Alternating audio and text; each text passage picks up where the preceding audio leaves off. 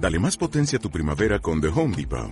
Obtén una potencia similar a la de la gasolina para podar, recortar y soplar con el sistema OnePlus de 18 voltios de Ryobi desde solo 89 dólares. Potencia para podar un tercio de un acre con una carga. Potencia para recortar el césped que dura hasta dos horas. Y fuerza de soplado de 110 millas por hora. Todo con una batería intercambiable. Llévate el sistema inalámbrico OnePlus de 18 voltios de Ryobi. Solo en The Home Depot. Haces más. Logras más.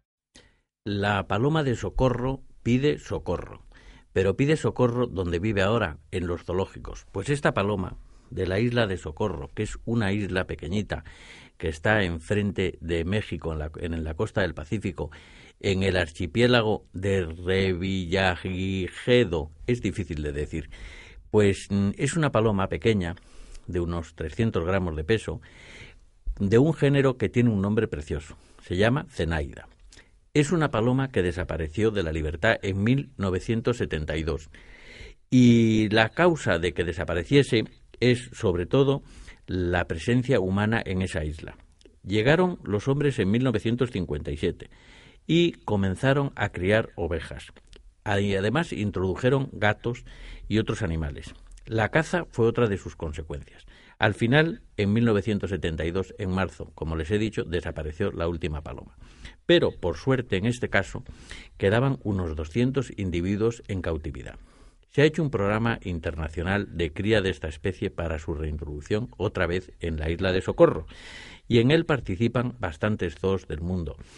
El registro de todas las aves que existen en cautividad en este programa lo lleva el Zoo de Frankfurt pero también participan zoos de California, zoos de Alemania y otros zoos europeos.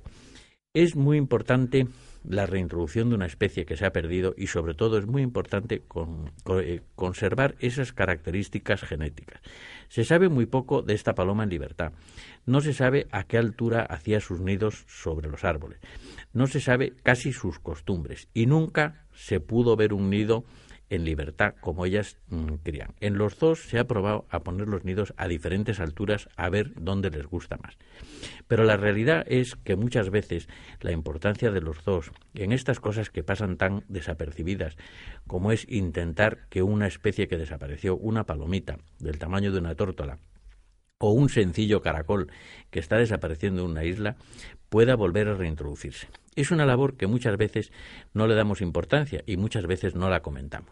Nos suenan más los animales grandes, los elefantes y otras especies en peligro de extinción, pero tan importante es una paloma o un caracol como un elefante. Por supuesto que sería una pérdida más grande que desapareciesen los elefantes, pero es una pérdida muy importante que desaparezca uno de estos pequeños animales que pueblan este planeta en que nosotros habitamos y al cual ayudamos muchas veces a destruir especies.